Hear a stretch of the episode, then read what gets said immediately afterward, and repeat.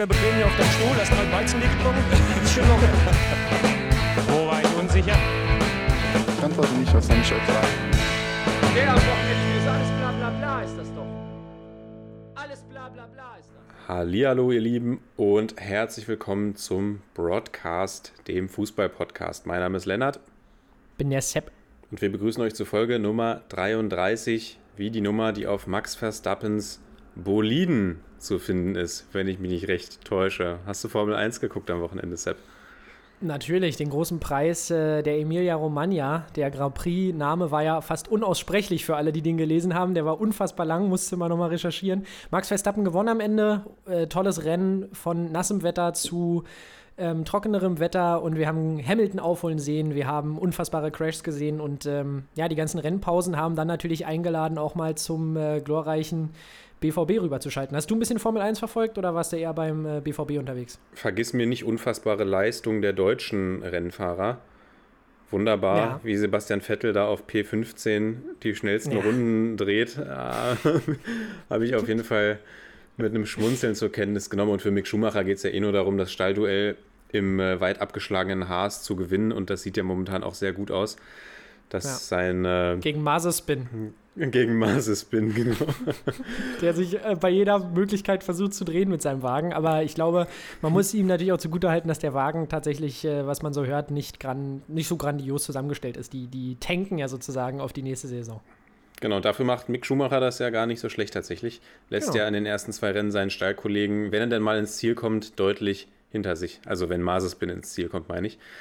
Das Und ist ja schon mal viel wert, wenn der ins Ziel kommt. Ja, ich habe äh, genau, ich habe so ein bisschen hin und her geswitcht zwischen Formel 1 und dem BVB und du hast es gesagt, gab ja einige Unfälle auf der Piste, sodass man da in den Rennpausen auch mal rüberschalten konnte.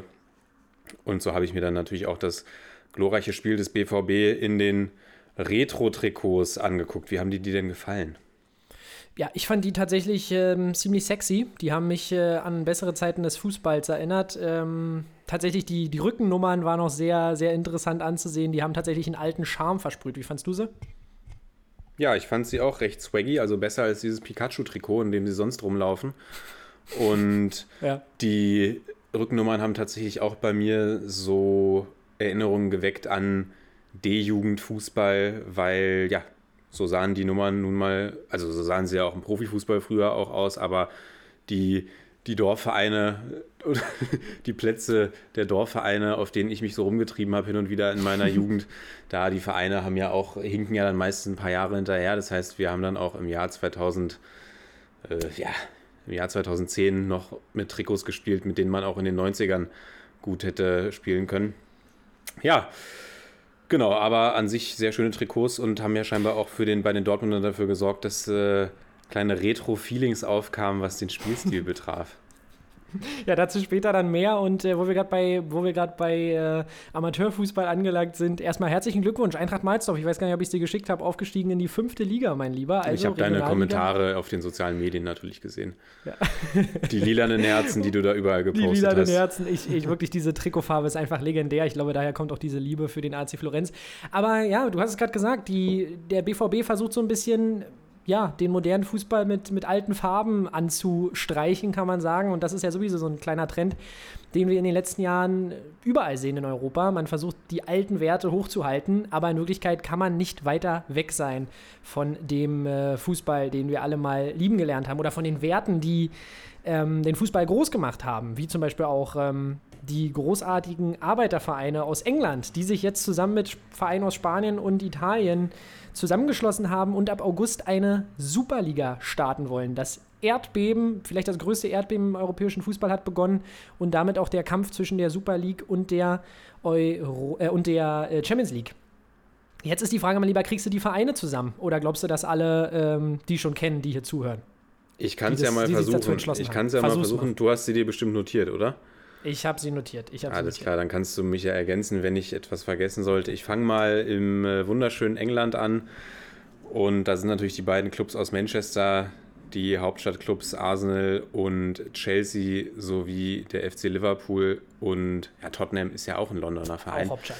Also auch ja, Hauptstadt. richtig, richtig, richtig. Damit haben wir die sechs aus England, würde ich sagen. Ja. Wen hast du aus Italien? In Italien habe ich natürlich auch äh, die beiden Mailänder Clubs FC Internationale Milano und den AC Milano sowie die alte Dame aus Turin. Und Und in in Spanien. Spanien natürlich die Katalanen aus Barcelona und äh, die beiden Hauptstadtclubs Atletico und Real. Damit dürfte ich sie ja haben. Ich frage mich natürlich, Ja, richtig, wo ist PSG in dieser Aufzählung? Verdammt nochmal. Ja, PSG, PSG und Bayern haben sich bisher rausgehalten. Aus Deutschland sowieso keine Mannschaft äh, dabei, die dort erstmal teilnehmen möchte. Die Frage ist bloß, man sagt ja, es sollen 15 Gründungsmitglieder werden. Bisher haben wir nur 12. Und ähm, da ist jetzt erstmal dann natürlich die Frage, wer denn dort noch mit an den Start gehen wird. Und das Interessante ist natürlich auch, dass Vereine wie Tottenham und Arsenal dabei sind. Klar, Tottenham äh, vor kurzem noch im Champions League-Finale gewesen, aber sonst jetzt nicht die große Europacup-Historie. Dementsprechend äh, Arsenal auch sehr überraschend für mich dabei. Ja, vielleicht noch ein paar Infos für euch, wenn ihr es noch nicht mitbekommen habt. Also wir haben dort Vereine, die sich zusammengeschlossen haben, finanziert von der amerikanischen Bank JP Morgan, soll eben diese Superliga an den Start gehen, aufgeblasen mit 3,5 Milliarden ähm, Euro, hieß es heute, durch 12 geteilt. Für die bisherigen Vereine wären das dann 233 Millionen. Das können wir ganz schnell runterrechnen. Was natürlich dann noch ein bisschen runtergeht, umso mehr Vereine dazukommen. Aber das sind natürlich unfassbare Summen. Und ja, der Plan dieser Vereine in der Superliga ist jetzt erstmal, dass man in den nationalen Ligen bleiben möchte. Und ähm, man möchte einen sogenannten Solidaritätsbeitrag an die, aus die, an die Vereine aus den nationalen Ligen zahlen, der über den der Champions League hinausgeht. Also man möchte auch die nationalen Ligen mehr beteiligen. Interessant. Da bin ich ganz, ganz gespannt, wie sich das entwickelt, äh, wenn es da konkretere Pläne gibt, wie das aussehen soll. Und man stellt sich so ein bisschen hin als der Samariter, der jetzt den europäischen Fußball reformiert und ähm, ja, sozusagen mehr abgeben möchte auch an die kleineren Vereine. Aber wir alle wissen, wenn so viel Geld im Spiel ist, dann ist der Charakter ganz schnell verdorben, oder? Ja, also ich finde es auch sehr, sehr, eine sehr, sehr interessante Entwicklung. Das kam ja, schimmerte ja gestern Abend quasi schon durch. Heute haben wir dann die Bestätigung bekommen. Und ja, ich will noch gar nicht so viel dazu sagen, weil es ist jetzt, wir haben es noch nicht mal einen Tag rum. Es wird sich, denke ich mal, in den nächsten Tagen und Wochen noch sehr, sehr viel ergeben. Ich verweise gerne auf das Statement, auf das emotionale Statement, was äh, Gary Neville getätigt hat. Das äh, spricht mir sehr aus der Seele. Grundsätzlich, ja, gehört ja eine Weiterentwicklung irgendwo immer dazu, sage ich mal. Ja. Aber es gibt ja nun mal einen, äh, ja, ich nenne die UEFA jetzt einfach mal einen Dachverband im europäischen Fußball, der sich bis jetzt um diese Belange gekümmert hat. Und ich weiß natürlich auch nicht, wie man Alexander Zeferin Glauben schenken darf, aber angeblich äh, ja, haben ja Leute wie Andrea Agnelli, äh, Ed Woodward von Manchester United etc. noch bis vor ein paar Tagen darüber gesprochen, dass sie zufrieden sind mit der neuen Champions League-Reform, über die können wir auch noch kurz sprechen, dass sie Ja. die Super League ist, ist ganz weit weg. Und ja, so schnell ändert sich die Meinung. Plötzlich ist er da. Ja. Und die Plötzlich ist sie ernst. da, plötzlich ist sie aus dem Boden gestampft, die machen ernst. Und die UEFA macht ihrerseits natürlich auch ernst. Beide oder, oder die UEFA droht mit, die UEFA, die FIFA drohen mit Sanktionen. Die Super League will dagegen vorgehen. Und ja, ich finde, es ist einfach eine Art und Weise, die mir etwas sauer aufstößt, A, gerade in der aktuellen Zeit und B, Ja. dass es da eben keine Kommunikation drüber gibt, weil man kann ja auch im Rahmen der UEFA könnte man ja auch über eine Umverteilung der Gelder sprechen etc. Das ist ja was, was jetzt kein Ding der Unmöglichkeit ist. Ja. Und so ist es natürlich jetzt, wirkt es halt sehr wie ein Alleingang und ja, gerade auch eben, dass sich dann Clubs wie Manchester City und Chelsea London hinstellen wollen und den Samariter des Fußballs geben wollen, das wirkt erstmal auf den ersten Blick etwas, äh, etwas, Ja, etwas merkwürdig, ja. Und da wundert es mich auch nicht bei diesen Vereinen, obwohl, aber ganz, ganz bitter ist es wirklich, das hat ja Gary Neville auch in seinem Statement gesagt, ähm, dass so Vereine wie Liverpool, Menu, die eigentlich auf Fans aufgebaut wurden und eigentlich diesen ähm, Supportern von Anfang ihrer Geschichte an so viel zu verdanken haben, jetzt eigentlich diesen Fans wirklich endgültig den Mittelfinger ins Gesicht äh, strecken und es ist einfach, Fußball basiert einfach auf diesem Ligensystem, was wir seit Ewigkeiten haben. Man qualifiziert sich über den nationalen Wettbewerb und das wird komplett ausgehoben in dieser Liga mit diesen 15 oder bis von 15 bis 20 Mannschaften soll es ja dann zwar Möglichkeiten geben, da irgendwie mit reinzukommen, aber die Gründungsmitglieder werden dauerhaft dabei sein. Das heißt, unabhängig davon, wo sich diese Mannschaft postiert in der oder positioniert in der Liga, wird sie drin bleiben, so wie es aktuell aussieht. Und das widerspricht eigentlich allem. Dann, dann wissen wir doch schon, warum Arsenal teilnimmt. Endlich mal, Genau, einen, genau, endlich die sind mal dann da- Platz, den sie sicher genau. haben. Die sind jetzt dabei, ähm, um, die sind dann vermutlich dabei, äh, ja, um die Punkte zu liefern für die anderen Mannschaften. Ja, und ich habe gesagt, das ist, es ist ernst, weil wir, wir hatten ja schon länger dieses Säbelrasseln mit der Superliga, aber jetzt gibt es wirklich, auch, wie du hast schon angesprochen, Agnelli ist jetzt aus der EC ausgetreten, Ivan Gazidis von ähm, AC Milano zurückgetreten. Also die, die ka- kapseln sich wirklich ab von der UEFA, haben auch konkrete Pläne vorgestellt. Man möchte innerhalb der Woche spielen und das ist ein direkter Angriff auf die Champions League und da erwartet uns wirklich ganz, ganz viel Drama in den nächsten Wochen. Aber ich muss sagen, klar, wir warten, würde ich sagen, auch noch ab und sprechen da vielleicht noch das ein oder andere Mal drüber hier im, im Broadcast. Aber mein erster Eindruck ist, dass es eigentlich keine Gewinner gibt, außer äh, ja, die Leute, die am Ende auf der Playlist stehen. Also die Vereine an sich, die Unmengen Geld scheffeln vielleicht über diese Einnahmen, äh, die sie jetzt dort generieren. Aber die, den Fans ist damit nicht geholfen, den Spielern ist nicht geholfen, weil wir noch mehr Spiele haben. Also die Spieler durch die Belastung, die Fans ähm, noch mehr Spiele machen das noch unattraktiver. Ich habe letztens schon zu dir gesagt, dass die Champions League für mich immer mehr so ein bisschen an Bedeutung verliert, wenn ich mir da angucke, wenn da jetzt äh, PSG gegen Man City spielt und so weiter. Also dann wirklich dann hauen, sollen sie einfach wirklich reinhauen aus den nationalen Ligen und ich will auch wirklich, dass sie, dass sich die nationalen Ligen da querstellen. Aber ich bin auch, wie gesagt, ganz gespannt, wie es weitergeht, weil wenn das große Geld vielleicht wirklich nach unten hin weiterverteilt wird, dann sage ich dir, wird es plötzlich ganz, ganz viele Supporter auch für diese Super League geben. Ähm, Super League. und äh, da bleibt es ganz, ganz ähm, spannend. Und letztendlich ist es doch schon verblüffend, sowas geht auch nur im Fußball, dass äh, jemand wie Seferin, der ja eigentlich immer so ein bisschen als äh, der Böse, äh, der äh, der Bösewicht der äh, Fußballwelt dastand, plötzlich so ein bisschen wie unser letzter Kämpfer für den ehrlichen Fußball in Anführungsstrichen wirkt. Aber auch nur, weil die UEFA natürlich ihre Fälle davon äh, schwimmen sieht, oder? Ja, mein letzter Kämpfer ist natürlich immer, immer noch Karl-Heinz Rummenigge.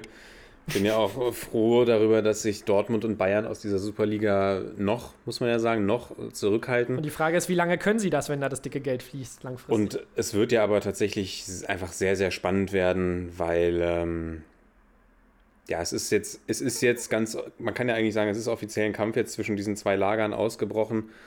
ja. Und wie du sagst, ich kann mir jetzt, also sie sind schon alle, alle auch so weit vorgeprescht, ich kann mir kaum vorstellen, dass da alle Parteien noch als Sieger raus hervorgehen werden. Und du hast es gesagt, der, die ganz großen Verlierer sind äh, neben allen, die damit sportlich zu tun haben, natürlich die Fans. Ganz klar. ja. Und es macht ein Ein bisschen Gedanke- den Fußball kaputt, wenn man sowas schon liest. Ich meine, es ist ja noch gar nichts beschlossen, aber trotzdem, ja, schlägt es einem doch auf den Magen, würde ich sagen. Genau, und vor allem die Champions League hat ja dann heute auch noch nachgezogen, hat die Reform für 2024 angekündigt. Ganz kurz, auch da soll es ein Ligensystem geben. Und da Ähm, wirkt auf einmal diese Reform ganz sympathisch, ne? Genau, da wirkt es plötzlich ganz sympathisch so, obwohl das auch total die Scheiße ist. Also wir müssen mal ganz ehrlich sagen, heute wirklich ein ganz, ganz schwarzer Tag für den Fußball und das macht der Fußball. Wir müssen jetzt aber, wir brauchen jetzt nicht so tun und sagen, heute am 19.04. ist der Fußball gestorben. Der Fußball wird weiter existieren, aber es ist seit Jahren eine Entwicklung, die ja, die doch völlig krank ist. Guck's dir einfach an, äh, das haben wir in, in, seit Jahren haben wir diese Vereine, die unfassbar viel Geld aus dem Fußball herausziehen. Und wie gesagt, Geld und Fußball, das gehört auch einfach zusammen. Es ist der größte Sport der Welt, da brauchen wir nicht drüber reden, dass da Gelder fließen, aber dieser Drang, immer mehr zu machen und jetzt noch wirklich das bis zum absolut letzten Augenblick zu melken und dann so zu tun, als wäre ich jetzt der Samariter und gebe es nach unten weiter. Nichtsdestotrotz wird die Spanne wesentlich größer nochmal werden. Und das, ähm, ja, muss ich tatsächlich sagen, ist für mich, für mich einfach eine Sache, die mich unfassbar ähm, deprimiert. Muss ich ganz ehrlich sagen. Also ich weiß nicht, ähm, allerdings vielleicht auch ein Stück weit Doppelmoral, wenn du mal drüber nachdenkst, in Katar sterben Menschen, da sagen wir alle, ja, okay, gut, Human Rights.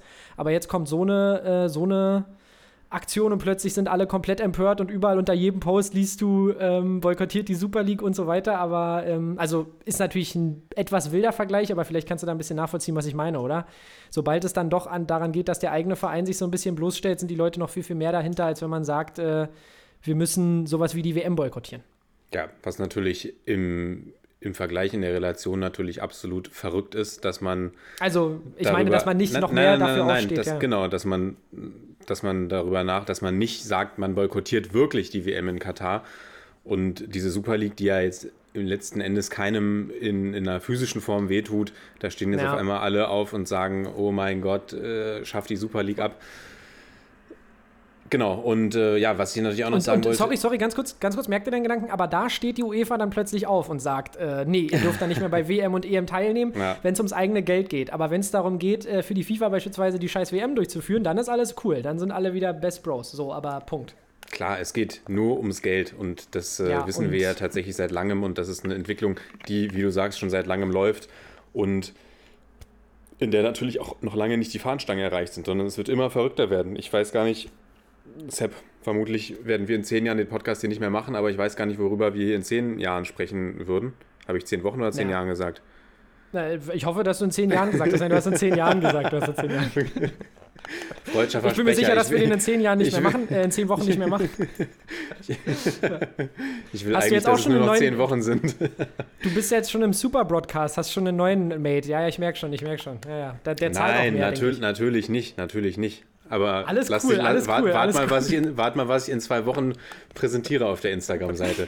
ja, ähm, nein, was ich noch interessant fand, war auch ja eine, ein, eine der Aussagen von Seferin, der gesagt hat, er hätte sich mit Woodward von Menu unterhalten und der hätte gesagt, er fände die neue Reform okay, man müsste sich nur noch mal über das Financial Fairplay unterhalten. Und das ist ja auch was, was ich recht auffällig finde, dass alle Vereine, die da jetzt in dieser neu gegründeten Super League aktiv sind, mehr oder weniger mit sehr hohen Schulden zu kämpfen haben und sich doch in den letzten Jahren das ein oder andere Verstößchen gegen das Financial Fairplay geleistet haben und ja, mal mehr, mal weniger gut davongekommen sind.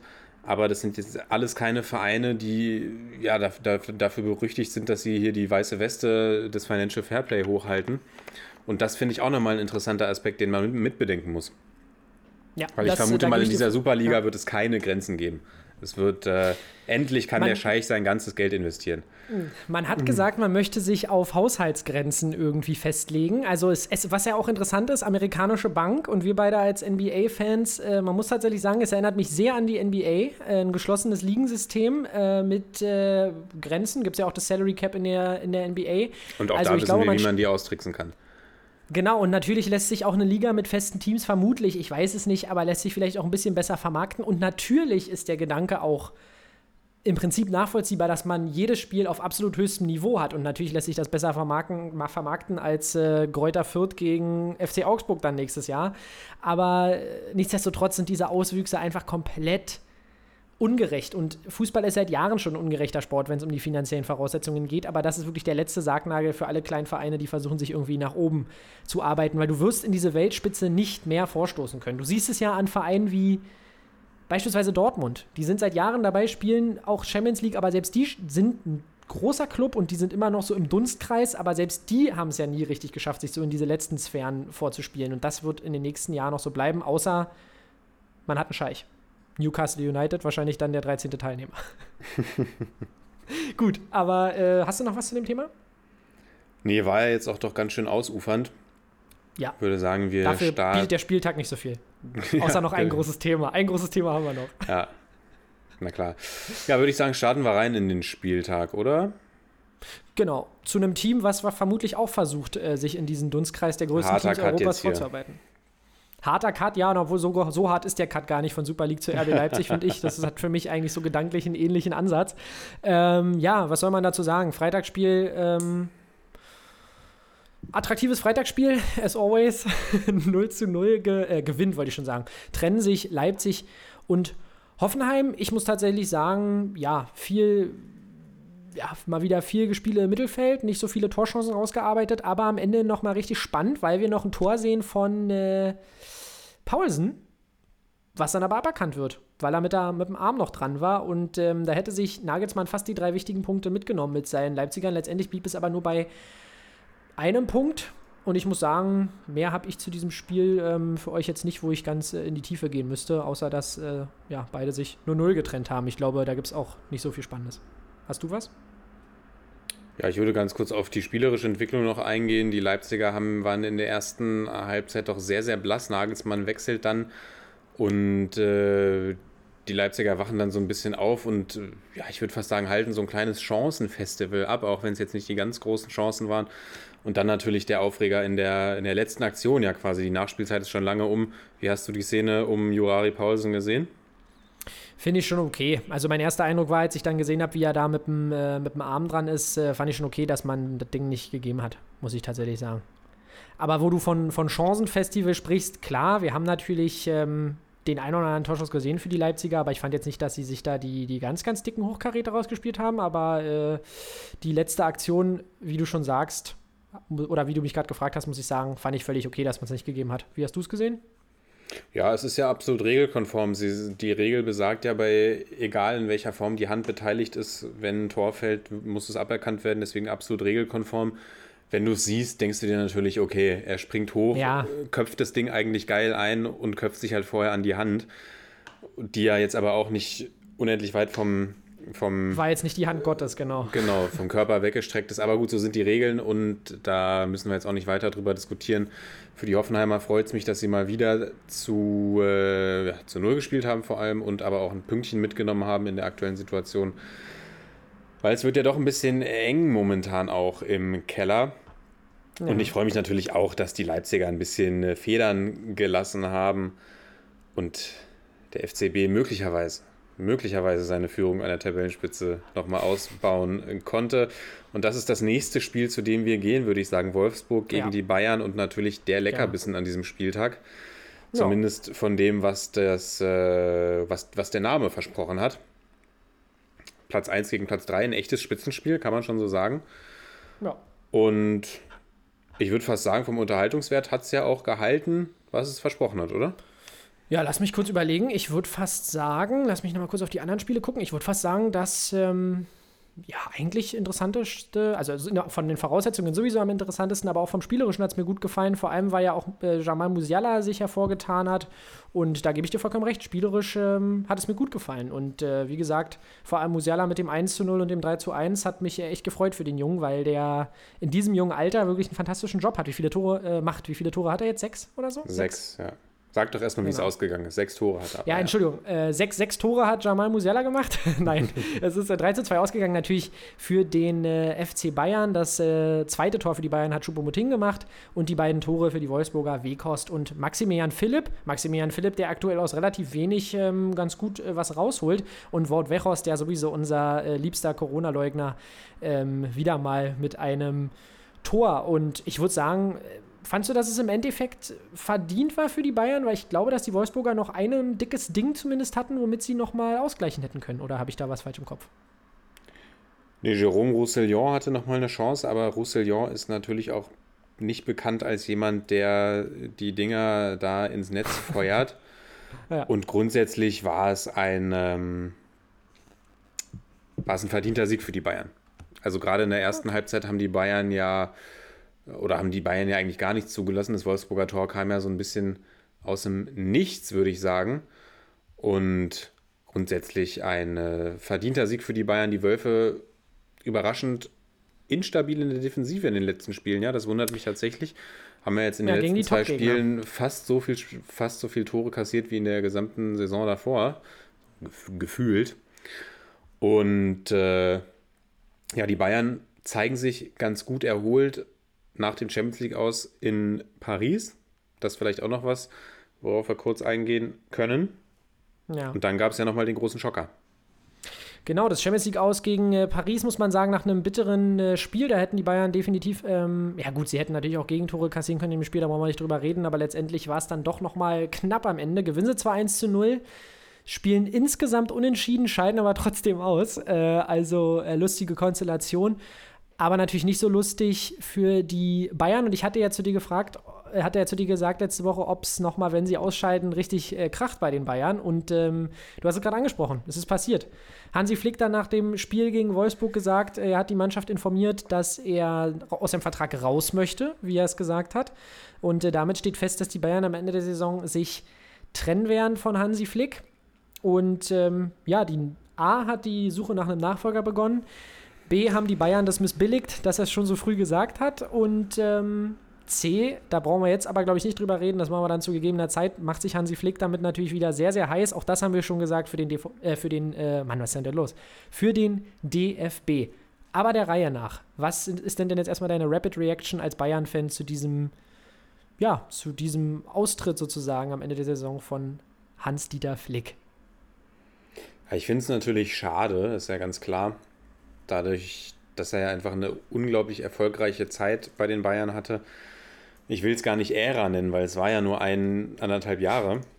Trotzdem, man Und- kann es fast Ära nennen, muss man sagen. Also so Und- wie er da eingeschlagen ist, kann man sagen. Und gewinnt im, im ersten Jahr alles, was man gewinnen kann. Über dieses Jahr kann man jetzt irgendwie sprechen, aber auch da mit sehr viel Pech verbunden, wie man aus den Wettbewerben ausscheidet. Gegen Kiel ja, ja ein unglückliches Spiel, sage ich mal, im, im Po- DFB-Pokal. Und dann äh, in der Champions League haben wir schon gesagt, gegen Paris Saint-Germain. Durch die Auswärtstorregel, die natürlich momentan noch abstruser ist, da ja nicht mal Fans im Stadion sind. Ja. Aber vor allem nicht nur die Ergebnisse, sondern ja auch dieser Pressing-Fußball, mit dem die Bayern ja letzte Saison wirklich alles abgerissen haben und einfach auch die Stimmung in der Mannschaft, das war ja was, was wirklich lange nicht mehr so da gewesen ist oder schien, als wäre es nicht mehr so da gewesen. Erinnert ja wirklich an die Zeiten unter Jupp Heynckes. Ja. Und über die Art und Weise der Kommunikation lässt sich natürlich diskutieren. Da kann man jetzt, äh, kann man jetzt verschiedene, verschiedene Seiten befragen. Jeder wird was anderes sagen. Und ich würde sagen, da teilt es sich dann ganz klar auf in das Lager Hansi Flick und in das Lager Hasan Salihamidzic. Also was ich so an Netzreaktionen gelesen habe, würde ich sagen, 95% der Leute sagen, bitte schmeißt doch Brazzo raus. Wir wollen, dass Flick bleibt. Oder wenn Flick geht, dann bitte äh, schmeißt Brazzo mit ihm raus. Denn irgendwie, ja, der Mann ist eine, was weiß ich, kein guter Repräsentant für den FC Bayern. Die anderen 5% sagen, weiß ich nicht, bitte Hansi Flick sofort entlassen, absolute, absolute Negativ-Publicity für den Verein, sich äh, darüber hinwegzusetzen, über mö möglicherweise getroffene Vereinbarungen, wie man das Ganze kommuniziert. Ja, ich finde es grundsätzlich einfach nur schade, weil ich muss sagen, Welcome back beim FC Hollywood, so ungefähr. Also der FC Bayern macht außerhalb des Spielfeldes mehr Schlagzeilen als auf dem Spielfeld in den letzten Wochen und finde es doch beeindruckend, dass man da tatsächlich keine Ruhe reinbekommt und so ähnlich wie wie wir jetzt über die Super League und die UEFA und die FIFA gesprochen haben, so glaube ich, gibt es auch einen kleinen Machtkampf beim FC Bayern. Das Lager inzwischen. Hansi, Hansi Flick und äh, da wird ja Karl-Heinz Rummenigge auch zugeordnet, der ja wohl mm, für, für Hansi Flick quasi gekämpft hat und das Lager um Uli Hoeneß und Hassan Salihamidzic. Und auch da muss man natürlich, ja, du lachst schon wieder, weil der Ehrenpräsident vermutlich mehr Macht hat als jeder andere in diesem Verein, als der aktuelle Präsident, als Karl-Heinz Rummenigge etc. Und das ist auch das, was ich so ein bisschen schade finde, weil man kann über Karl-Heinz Rummenigge, den Ritter der Rolex, auch sagen, was man will und was er schon für merkwürdige Äußerungen in jeglichen Talkshows von sich gegeben hat. Aber man kann, ja, man kann ihm quasi alles absprechen, aber nicht den Fußballsachverstand und nicht, dass er ein europäischer Topmanager ist. Und das ist auch Uli Hoeneß, aber Uli Hoeneß hat sich eben dazu entschlossen, sich zur Ruhe zu setzen. Ja, und ja, ja. das wird ja Karl-Heinz Rummenigge auch bald tun, aber ich glaube, auch Karl-Heinz Rummenigge ist nicht begeistert davon, dass ihm ständig quasi vom Tegernsee noch reingegrätscht wird in die, in die Belange, weil Hassan Salihamidzic ist ja, ist ja ganz klar der Protégé von, von Uli Hoeneß. Und auch da interessante Äußerungen, die Hansi Flick macht, der sich ja bedankt hat bei, bei, bei Uli Hoeneß, bei Karl-Heinz Rummenigge, bei Oliver Kahn und da eben nicht auf Hassan Salihamidzic eingeht. Also da Ja, brodelt es ganz gewaltig. Dann schaltet sich noch Ex-Coach Nico Kovac ein, der sagt, äh, das war ja bei ihm genauso. Der Trainer hat bei den Bayern einfach kein Mitspracherecht in Transferentscheidungen. Felix Magath gestern in, in der Talkrunde bestätigt das quasi, sagt auch, Uli Hoeneß hat damals entschieden, welche Spieler verkauft werden und welche nicht. Also, und das finde ich ist schon sehr interessant, Ali weil dann, Karimi musste gehen. weil dann muss man grundsätzlich mal das, äh, das System beim FC Bayern hinterfragen, würde ich sagen. Gerade wenn da, also egal ob der Coach jetzt erfolgreich ist oder nicht, aber der Coach ist ja letzten Endes der, der da eine Mannschaft aufs Feld stellen muss, die möglichst erfolgreich Fußball spielt. Und daran wird er ja auch gemessen. Und wenn man dann keine, kein Mitspracherecht bei den Transfers, bei den Personalien hat, dann äh, ja, finde ich das schon verwunderlich. Und das ist ja was, was bei Hansi Flick die letzten Wochen deutlich geworden ist. Er hätte gerne Jerome Boateng behalten. Ja, David Alaba weiß ich jetzt nicht, ob das jetzt unbedingt, den hätte er auch gerne behalten, aber den hätten die Bayern ja grundsätzlich auch gerne behalten. Aber da gab es ja dann schon wirklich einige Diskrepanzen zwischen Trainer und äh, sonstigen Führungskräften beim FC Bayern. Und du merkst es, ich halte hier wieder einen Monolog vom Feinsten. Sepp, sag du mir doch mal, was schon, deine ja, Meinung ich- ist. Ich bin gerade wach geworden. Ähm, nein, nein, Schatz, du hast ja mit, dein, mit deinen Ausführungen komplett recht. Ich glaube tatsächlich so ein bisschen, ähm, also klar, man muss sagen, da sind die Strukturen vielleicht ein bisschen eingefahren beim FC Bayern, aber man muss ja auch sagen, trotzdem, die Erfolge kommen immer wieder. Von daher kann man auch dem Front Office von den Bayern jetzt nicht so einen äh, gigantischen Vorwurf machen dass sie alles falsch machen. Nichtsdestotrotz hat Hansi Flick, man hat es ja gesehen, wie der Wind sich komplett gedreht hat nach seinem Einstieg bei den Bayern. Er hat einen riesigen Anteil daran, was die Bayern da erreicht haben. Und was schon die Aufgabe vom Front Office war, wenn sie denn diese Verantwortung tragen wollen, ist, dass man Hansi Flick eine Mannschaft zusammenstellt, die in der Lage gewesen wäre, die Champions League nochmal einzusacken. Und wenn ich mir angucke, wie die Bayern spielen und auch wie sie gespielt haben, trotz der Verletzung, da bin ich davon überzeugt, dass die Bayern äh, nochmal die Champions League hätten holen können. Wenn, da war jetzt auch Pech dabei, aber wenn man vielleicht auch einen etwas tieferen Kader gehabt hätte. Und es ist schon klar, dass man Lewandowski nicht ersetzen kann, alles gut. Aber wie gesagt, trotzdem hat Flick einen sehr, sehr guten Job gemacht. Man hat PSG im ersten Spiel eigentlich dominiert, kann man sagen, mit kein Matchglück gehabt. Also da muss man dann dem Bayern Front Office definitiv einen Vorwurf machen und ich glaube aber, dass Flick, also ich muss sagen, wenn man jetzt auch hört, was da so gequatscht wird, ich glaube, dass das mit dem DFB schon echt eine heiße Geschichte ist. Da sind die Beziehungen einfach da und ähm, weil ich glaube, selbst wenn es nicht gut läuft, hätte der den Job nicht unbedingt weggeworfen. Auch wenn es natürlich, weil man hört ja, es waren anderthalb oder es waren zwei, wie lange jetzt anderthalb intensive Jahre und so weiter. Es klingt schon alles so, als wäre es ihm vielleicht auch jetzt langsam ein bisschen zu viel. Was ich nur noch mal hervorheben möchte, möchte an dieser Stelle, ist, äh, wie die Mannschaft hinter ihm steht. Das fand ich tatsächlich cool. Man merkt einfach, dass da das Band äh, komplett da ist. Und ja, dementsprechend, da verliert Bayern einen ganz, ganz toll, tollen Trainer. Aber ich würde ihn mir tatsächlich jetzt auch als, ähm, könnte mir sehr gut für unseren DFB vorstellen. Jetzt meine Frage an dich. Was ist es da für ein Flirt mit äh, Glasner noch, der da nebenbei angefacht wurde? Hast du das mitbekommen? Die Bromance. Ich hatte das Ja, Gefühl, die ja, verstehen ja. sich beide. Der Oliver Glasner wollte ich eh noch was zu sagen. Der hat ja auch einen kleinen Pfeil in Richtung Adi Hütter geschossen. Ich weiß nicht, ob du das mitbekommen hast. Er wurde auf der Meinte er wie Pressekonferenz. das mit dem wie Adi Hütter? Genau, er wurde ja auf der Pressekonferenz gefragt, warum er sich nicht zum VfL Wolfsburg bekennt. Und dann hat er gesagt, äh, etwa wie Adi Hütter. Also da ist ein kleiner Giftpfeil äh, rübergeflogen. Und ja, Glasner und Flick wissen, was sie gegenseitig machen. Was soll man jetzt davon halten? Wir haben lange an der Hotelbar gesessen und Oliver Glasner weiß jetzt, wohin die Reise von Hansi Flick geht und Hansi Flick weiß, wohin die Reise von Oliver Glasner geht. Und wir müssen uns warten, bis sie es denn dann verkünden. Also ja, ganz kryptische Aussage von Oliver Glasner. Finde ich äh, in der Position von Hansi Flick, finde ich das ganz okay, bei dem man ja weiß, es wird wohl kein weiteres äh, Jahr bei den Bayern mehr geben. Bei Oliver Glasner finde ich es tatsächlich ganz interessant, weil ähm, da gab es jetzt, wie gesagt, noch kein Bekenntnis, kein Statement zu seiner Tätigkeit bei den Wölfen. Und ja, was ist die Frage, was ihn jetzt äh, hindert, daran zu sagen, wenn es denn der Fall wäre, Ja. ich bleibe bei den Wölfen oder was da für ein, Ha- für ein Eisen noch im Hintergrund geschmiedet wird. Ich glaube allerdings nicht, dass er im Gespräch ist für den äh, Posten bei den Bayern. Ja, das hat man jetzt ja so ein bisschen, da wurden ja ein bisschen äh, Gerüchte gestreut, aber ich kann mir auch nicht vorstellen, dass der was für die Bayern. Also gut, vielleicht wäre er kein schlechter Trainer für die Bayern, das, ähm, aber der Druck bei den Bayern ist halt auch ein ganz anderer. Und ich habe ja auch schon gesagt, ich glaube, dass Glasner wirklich viel aus diesem Wolfsburg-Team herausholt, was verdammt gut und auch äh, relativ breit aufgestellt ist. Aber ich glaube, dass ähm, ja, Wolfsburg sich auch weit definitiv verstärken müsste, um nächste Saison nochmal so ein Ding hinzulegen. Aber es ist schon sehr kryptisch. Ich glaube, mit Glasner und Schmatke, das äh, ist auch so eine Sache, die, das ist keine Liebesbeziehung. Dementsprechend vielleicht Glasner Frankfurt, wer weiß, oder vielleicht eine Station im Ausland, aber sieht wirklich auch so ein bisschen so aus, als könnte da der nächste Trainer ins Karussell wieder einsteigen. Und ähm, ja, wo wir beim Thema sind Bayern-Nachfolge, man hört jetzt Nagelsmann, Aber da gibt es wohl auch schon wieder Stimmen von Rummenigge, der nicht so äh, angeblich. Ich äh, habe jetzt keinen Draht ins äh, Bayern Front Office, aber man hört wohl, dass äh, Nagelsmann Kandidat wäre, aber dass man ja, ihn vielleicht so ein bisschen anstrengend als äh, Charakter findet. Aber ich glaube, als Coach für die Bayern wäre der ja auch äh, deadly, oder? Wie man so schön sagt. Ja, als Coach für die Bayern wäre der tatsächlich deadly.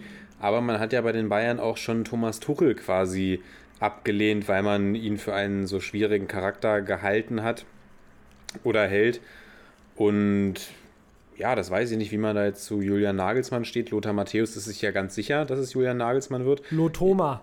Ich, ich persönlich würde, würde ihn auch gerne als Bayern-Coach sehen, weil ihr wisst ja, ich habe ihn letzte Folge gerankt auf Nummer 1 der Trainer, die am meisten aus ihren Teams herausholen. Und ich bin mir sicher, dass er auch sehr viel aus diesem Bayern-Team herausholen könnte. Da stellt sich dann natürlich auch die Frage, okay, inwieweit respektieren so gestandene Stars wie Robert Lewandowski, Manuel Neuer, Thomas Müller jemanden, der jünger ist als sie und selbst keine Erfolge als Fußballer gefeiert hat? Das sind alles Fragen, die man sich stellen muss. Glaube allerdings Und? nicht, dass Ja, eine Frage, die ich mir stelle, ist, ob Adidas auch so eine geilen, ähm, so eine geilen Westen hat, die er sich anziehen kann, weil die, er sieht halt in den Nike-Klamotten schon echt geil aus. Also muss man ihm schon lassen. Er ist schon Trendsetter. Ja, ich Sorry. denke, da, da, ist, da ist alles, da ist ja alles möglich. Die, die, die kann man dann einfach, kann man die Nike-Westen nehmen und anmalen, kleines Adidas-Zeichen drauf, äh, raufkleben und dann kann Julian Nagelsmann weiter Was? Swag an der Seitenlinie versprühen. Ja, Ja. aber es wird, wird ganz interessant, was die, was die T-Frage bei den Bayern Hag? Angeht. Möglicherweise, möglichst alles, jemand auch mit Stallgeruch. Würde ich allerdings, äh, boah, ich weiß nicht, ich Klose? glaube, ja, Der nächste Klose- Lakai.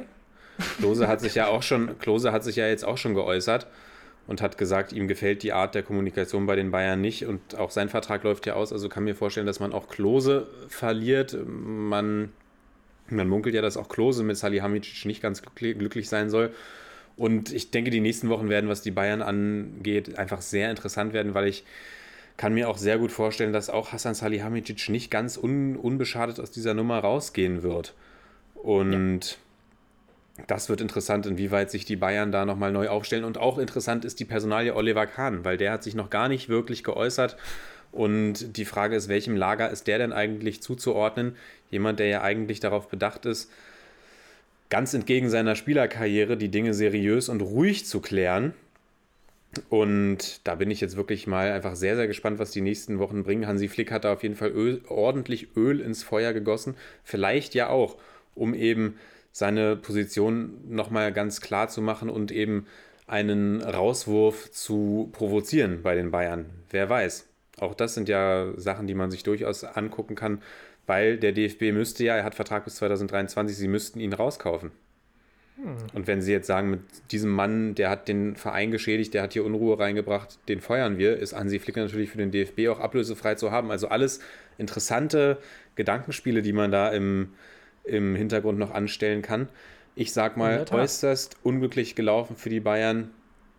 Schade, dass man, ich will jetzt gar nicht mal sagen, diesen Trainer so vergrault, weil ich finde, es gehören ja auch immer zwei Seiten dazu, aber schade, dass man einfach sich diese Ära, jetzt sage ich es doch, diese Ära unter Hansi Flick, dass sie, dass sie so ein unschönes Ende nimmt. Für alle Seiten. Das ist einfach schade. Ja. Das ist definitiv schade und äh, mehr habe ich dem Ganzen noch nicht mehr hinzuzufügen. Ja. reicht ja jetzt auch langsam wieder. Ich nehme, vielleicht nehme ich euch nochmal eine kleine, einen kleinen Privatpot unter der Woche auf. Meine, Genau. meine Bayern und ich. Und da werde ich das dann alles nochmal Revue passieren lassen. genau, bitte, bitte. Komm, lass uns weitergehen zum äh, SC Freiburg. Ja, ein bisschen Quickfire jetzt kann man fast schon sagen. Die nächsten Spiele sind jetzt nicht die ähm, Dinger, über die man so super viele Worte verlieren muss. Worüber man schon kurz sprechen kann, sind die Freiburger, die wie die Feuerwehr losgelegt haben und ähm, Schalke 04 mit 4 zu 0 besiegen. In der siebten Minute Lukas Höhler nach einem Santa Maria Assist, dann Salai, Günther und der doppelte Günther zum 4 zu 0. Ich kann euch ja mal sagen, ich habe Salai und Günther in meinem Team und äh, der Spieltagssieg war dann schon äh, vorentschieden sozusagen, weil die beide Schalke komplett abgeschraubt haben. Ich bin ja mit drei Freiburgern reingegangen. Äh, hat sich auf jeden Fall bezahlt gemacht und ähm, ja, Schalke erschreckend schwach nach diesem eigentlich ähm, moralisch wichtigen Sieg letzte Woche gegen die Augsburger, aber diese Woche kam absolut gar nichts, weil sie eben von vorne weg von den Freiburgern gleich so hart unter Druck gesetzt wurden und ähm, ja, wie gesagt, ich habe immer noch größten Respekt vor äh, Gramozis und äh, Co., dass sie jetzt in der schwersten Stunde zu Schalke stehen. Aber das Ding ist sowas von gelaufen. 4 zu 0 von Freiburg weggeklatscht. Da brauchen wir nicht drüber reden. Ähm, ja, man kann nur gucken, dass man in der zweiten Liga das Ding aufbaut. Mehr sage ich zu Schalke jetzt erstmal nicht mehr. Ja, und Didi Hamann hat gesagt äh, im Sky Studio, ich versuche ja immer, es ist leider nicht so eine lustige Stimme wie letzte Woche die von Robin Gosens oder das André Breitenreiter-Zitat von vor ein paar Wochen. Aber Didi Hamann hat gesagt, eigentlich bräuchte Schalke schon wieder einen neuen Trainer, weil es hat sich nichts verändert unter Gramozis. Und ja, man braucht da eben eine andere Basis, ja, dann voraussichtlich für ein Rebuild. Also ich bin tatsächlich sehr gespannt. Es war eine desolate Leistung von den Schalkern. Man hat gedacht, okay, man gewinnt hier dieses Spiel am letzten Spieltag mit 1 zu 0 gegen ja. die Augsburger. Vielleicht ist jetzt nochmal so ein kleines Feuer entfacht, gar nicht in Richtung Klassenerhalt, sondern einfach eher in Richtung würdige Verabschiedung aus der Bundesliga. Und dann wird man von den äh, Freiburgern 4-0 nach Hause geschickt, ohne Chance. Und ja, jetzt äh, braucht es nur eine Niederlage morgen gegen die Bielefelder, beziehungsweise ein Unentschieden würde es eigentlich auch schon tun. Und dann sind die Schalker endgültig abgestiegen. Bei einem Unentschieden sind es zwölf Punkte Rückstand auf Hertha, den Relegationsplatz bei zwölf noch zu holenden. Das Torverhältnis ist allerdings 43 Tore schlechter. Also das wäre dann nur noch die rechnerische Chance.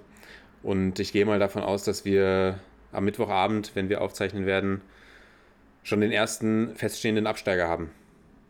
Ja, da denke ich, da können wir dann noch genug drüber sprechen, aber so viel mehr können wir zu Schalke, glaube ich, auch echt nicht mehr hinzufügen, weil das jetzt seit Wochen, seit, man kann ja bald sagen, seit Jahren ist das ein Trauerspiel. Äh, und dementsprechend kann ich auch zu diesem Spiel zu Schalke wieder überhaupt nichts sagen. Ich habe äh, jetzt auch gar keine richtige Chance vor Augen. Ähm, habe das Spiel natürlich auch in einer Konferenz gesehen, mir jetzt auch nicht nochmal alle Highlights im Detail angeguckt von diesem Spiel, weil das auch ein klares Ergebnis war. Aber ja, ich denke auch, dass, ähm, dass sie den Abstieg nicht länger hinauszögern können. Klar, ähm, gegen den kommenden Gegner geht vielleicht was, aber ja, da wird es, da können wir dann Mittwoch mit dem äh, traurigen Gefühl einschlafen, einen großen Bundesligisten zu verlieren. Und der kommende Gegner ist ja Arminia Bielefeld und ich denke, die ja, werden ganz, werden, ja, ich weiß, Skusate, Monsignore. ich wollte, wollte nur noch mal sagen, dass äh, die Bielefelder ja in einer anderen Situation sind als die Schalker und die werden mhm. extrem motiviert sein. Mhm da versuchen noch Punkte gegen den Abstieg zu sammeln und möglicherweise punktgleich mit den Bremern zu sein nach diesem Spiel. Deswegen denke ich mal, die Bielefelder, die mir auch in den vergangenen Spielen wirklich gut gefallen haben, werden voll motiviert auflaufen und für die ist es ja wirklich eine sehr große Chance, jetzt nochmal gegen den FC Schalke zu spielen. Ja, definitiv. Und da ist recht von der Ausgangslage, haben die Bielefelder natürlich mehr zu gewinnen. Ja, das ist ja auch nicht allzu schwer, mehr, mehr zu gewinnen zu haben als die Schalker. Aber würde sagen, Haken hinter die Schalker, Haken hinter die Freiburger, genau. die immer noch so mit einem klitzekleinen Äuglein auf den äh, siebten Rang in der UECL schielen. Ja, und da haben sie aber starke Konkurrenz. Und da haben sie starke Konkurrenz von zwei Mannschaften, die trainiert werden von zwei Trainern, die extrem viel aus ihren Mannschaften herausholen, wie wir es ja letzte Woche feststellen durften. Sepp, und beteiligt sind deine Unioner mit Urs Fischer, dem äh, ja höchstwahrscheinlich besten Trainer der Bundesliga, wenn man dich fragt. Deswegen, komm, leg doch mal los. Ja, der beste Trainer, der es wieder geschafft hat mit langen Bällen und ähm, ja, zwei langen Bällen auf Christopher Trimmel, der dann zwei Tore vorbereitet, äh, hat, er, hat er einfach die Stuttgarter clever ausgespielt. Äh, grandiose Taktik. Nein, also äh, wie gesagt, es ging ja vielleicht auch nicht unbedingt um taktisches Geschick in dieser letzten Woche, wo wir darüber gesprochen haben, sondern einfach darum, äh, auch ja, ja, einfach am meisten aus den Spielern rauszuholen, was dann natürlich auch mit äh, einer Taktik zu tun hat, bei den Unioner meistens defensiv äh, sicher stehen und dann mit langen, weiten Bällen, manchmal aber auch mit echt ansehnlichem Kon äh, Kombinationsspiel irgendwie über die Außen zu kommen oder Max Kruse zu suchen. Ja, und diese Woche hat man es geschafft, 2 zu 1 gegen Stuttgart zu gewinnen. Und das lag aber hauptsächlich daran, muss ich sagen, dass die erste Halbzeit der Stuttgarter wirklich überraschend schwach war. Da habe ich mir tatsächlich mehr erwartet. Allerdings hat man da auch wieder mal so ein bisschen gesehen, ja, die Stuttgarter haben einfach auch Verletzungspech und äh, da kann man auch nicht von der Mannschaft erwarten, dass sie jetzt jedes Spiel durchrasieren. Und ähm, ja, wenn man sich auch anguckt mit äh, Pascal Stenzel und mit äh, Karasor, der es eigentlich noch ganz gut gemacht hat, war man jetzt dann vielleicht nicht so perfekt offensiv äh, aufgestellt, dass man da die Unioner irgendwie vor Probleme hätte stellen können. Wie gesagt, Trümmel mit zwei Assists und ähm, Tore durch Prömel und Musa. In der zweiten kommen die Stuttgarter gleich wieder ran und da dachte ich schon, es läuft wie im Hinspiel, dass die Stuttgarter noch ausgleichen. Aber Union hält einfach äh, mit einem absoluten Bollwerk dagegen und ähm, schafft es am Ende drei ganz wichtige Punkte zu holen und ist damit auch rechnerisch vor dem Abstieg gesichert. Dementsprechend freue ich mich da sehr. Worüber ich mich nicht freue, sind die äh, hunderten Fans, die sich da wohl versammelt haben und wo auch gewaltbereite Fans irgendwie vom Stadion. Das ist natürlich wieder mal absolut geile Werbung für Union Berlin, aber da brauchen wir jetzt hier nicht. Ähm, ja, da wisst ihr, dass, äh, dass ich da nicht dabei war, da braucht ihr euch keine Sorgen machen. Aber da brauchen wir jetzt nicht noch breit treten ja, sonst, wie gesagt, jetzt sind die Unioner verdammt nochmal immer noch dran an den Europaplätzen und ähm, Os hat es ja auch gesagt. Ich habe gesagt, ich will es nicht so richtig, aber Os hat gesagt, er will es. Was hältst du davon? Glaubst du, es ist realistisch? Ich glaube, es ist Fünf nicht, Spiele nur noch. Ich glaube, es ist nicht realistisch, aber es ist einfach äh, sehr schlau von Urs Fischer, das zu sagen, weil alle versuchen ja immer wieder Statements rauszulocken und er hat jetzt einfach gesagt, ja, ich will nach Europa Ja. und damit ist das Ziel offiziell klar. Und Ja, weil was hat er zu verlieren? Und seine, seine Spieler müssen sich nicht mehr ständig diese bescheuerten Fragen anhören. Er auch nicht. Und letzten Endes wird in Berlin keiner traurig sein, wenn sie die Liga, äh, wenn sie die Europa League verpassen. Von daher alles richtig gemacht, Urs Fischer. Mal wieder unter Beweis gestellt, warum du der beste Coach bist. Und ich würde sagen, wir gehen weiter, oder? Ja, Mann, ey, so, das ist der Lennart, den ich hören will. Perfekt, einfach weiter zum nächsten Spiel. Nee, sonst gibt es dazu nicht viel zu sagen. Ähm, wir haben ja schon letzte Woche über beide Teams gesprochen, also über beide Teams ein bisschen konkreter gesprochen über das Coaching. Kommen wir zu einem Spiel, wo es, glaube ich, auch ein bisschen Quickfire-mäßig zugehen könnte. Komm, gehen wir Augsburg zum nächsten Spiel. Zum nächsten Spiel, Augsburg Bielefeld 0-0, tschüss. Ähm, nein, genau, 0 zu 0 ausgegangen und da gibt es wirklich auch eigentlich äh, ja, nicht viel zu erzählen. Man kann jetzt natürlich die Abwehr rein loben, aber beim 0 zu 0 möchte ich eigentlich gar keinen loben. Wir wollen ja Offensivfußball sehen. Hallo, hallo, hallo. Und, Wen äh, können wir denn da wohl loben? Naja, gut, natürlich Stefan Ortega, der ja gesagt hat, wenn äh, exquisite Clubs wie Real Madrid und Bayern anfragen, dann würde er sich auf die Bank setzen. Clubs mit exquisiter Kragenweite. Stefan, Genau, der will jetzt Stefan halt- Ortega, wir sind übrigens auch ein Podcast mit exquisiter, exquisiter Kragen, Kragenweite, deswegen komm vorbei. Das ist eigentlich alles, was ich zu dem Spiel sagen kann. Nochmal eine herzliche Einladung an äh, Stefan Ortega und auch gerne an Rani Kdira aussprechen, der ja vermutlich nächstes Jahr hier ganz in der Nähe arbeitet. Dementsprechend ähm, kannst gerne vorbeikommen, dich hier in mein äh, Wohnzimmer setzen, äh, dann kochen wir was Nettes und ähm, ja, nehmen zusammen Pott auf. Gerne, gerne, gerne, gerne. Aber sonst 0-0, Heiko Herrlich, Fußball wieder mal gesehen. Ich denke, Bielefeld wären wichtige zwei, also wären wichtige Punkte gewesen, die man mehr hätte mitnehmen können, aber man ist wirklich auf dem aufsteigenden Ast und wie gesagt, geht gegen die Schalker. Da kann man einen ganz, ganz großen Schritt machen. Ja, das stimmt. Also in dem Spiel war nicht viel mehr zu holen als 0 zu 0, würde ich sagen. Sehr, sehr wenig Torchancen. Ruben Vargas hatte, wie gesagt, eine sehr große Chance, die Ortega ja mit seinem Spagat-Safe da pariert. Wirklich irre Parade. Lob an Stefan Ortega an dieser Stelle. Leise Kritik an Ruben Vargas. Ruben Vargas, ich habe dich vor zwei Folgen so in den Himmel gelobt. Was, äh, was machst du hier mit mir? Ähm, zeig mal bitte, dass das gerechtfertigt war. Nein, äh, ich freue mich für die Punkte, für den Punkt, den die Bielefelder mitgenommen haben. Die Augsburger ja, sind ja eh eigentlich so halb safe, wandeln da auch im Kreise der Hoffenheimer, der Bremer rum. Könnte auch alles nochmal interessant werden, aber diese Saison ist einfach unberechenbar. Und äh, würde sagen, 0-0 haken wir ganz schnell ab Aber und gehen zum Duell der Treulosen, wie ich gehört habe am Wochenende. schnell. Ja, Zum Duell Eklig. Gladbach gegen Frankfurt. Zum Duell der Trainer, des scheidenden Gladbach-Trainers und des neuen Gladbach-Trainers Marco Rose gegen Adi Hütter. 4 zu 0 vermöbeln die Gladbacher, die Frankfurter. Und äh, was sagst du, Sepp? War das so ein klares Spiel? War das ein klares 4-0 oder war das eher ein 4-0 der knapperen Sorte? Boah, also ich sag mal, ich hätte mir ehrlich gesagt ein bisschen einen anderen Spielverlauf vorgestellt, dass die Gladbacher, ich muss sagen, ich fand es sehr, also das Ergebnis ist deutlich, ich fand spielerisch war es deutlich, weil äh, gerade Frankfurt, die man ja eigentlich kennt, dass sie Offensivakzente setzen können, ja, wurde halt komplett kaltgestellt. Und das ist das, wir haben in den letzten, ich habe letzte Woche, glaube ich, schon gesagt, dass diese Offensive für diese Mannschaft halt wirklich Spiele gewinnt. Die waren in den letzten Wochen hinten öfters mal anfällig. Und in diesem Spiel haben sie es einfach vorne nicht geschafft, ihre Tore zu erzielen. Und dann kriegst du halt auch mal gegen eine qualitativ gute Mannschaft. auf den Sack, wie man so schön sagt. 4 zu 0, frühes, äh, früher Rückstand für die Frankfurter, weil Matthias Ginter trifft, dann 2-0 Hoffmann, 3-0 Benzebaini und 4 zu 0 kurz vor Schluss dann Hannes Wolf.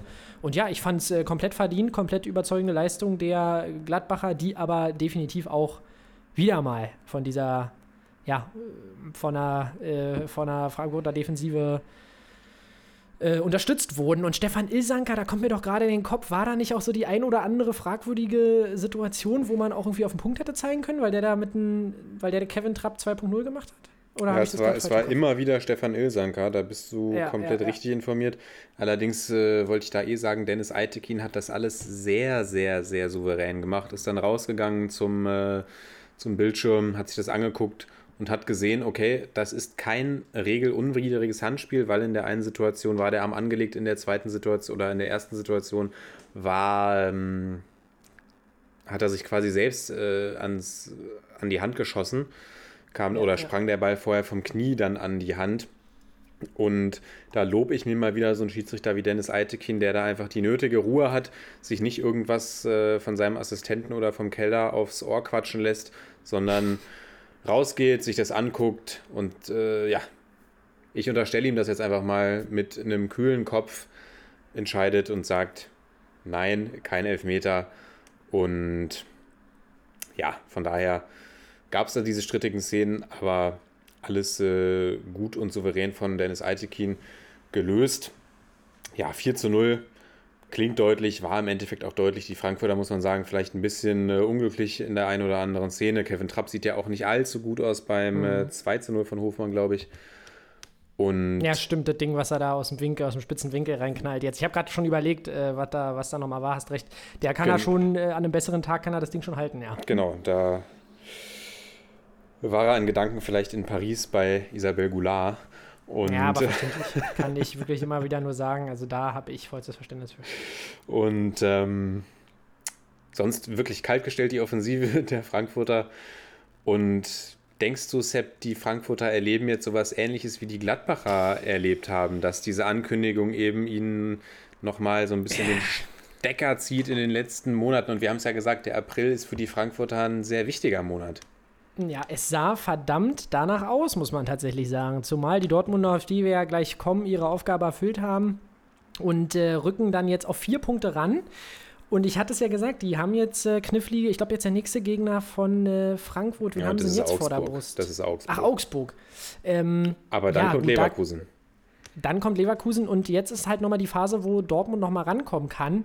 Und dann, äh, ja, unter den normalen Umständen hätte ich gesagt, eigentlich kommen die nicht mehr ran. Aber es kann wirklich sein, dass der Stecker gezogen ist jetzt erstmal, wie es auch bei den Gladbachern kurz nach der Verkündung ähm, der Fall war. Deshalb haben wir doch nochmal ein bisschen Spannung. Vier Punkte, Druck ist auf jeden Fall da, aber ah, ich glaube immer noch an die Offensive der Frankfurter. Da sind diese Saison schon sehr, sehr oft äh, viele Zahnräder ineinander geraten oder haben ineinander gegriffen, wie man so schön sagt. Dementsprechend glaube ich eigentlich, dass die Frankfurter die Position verteidigen können.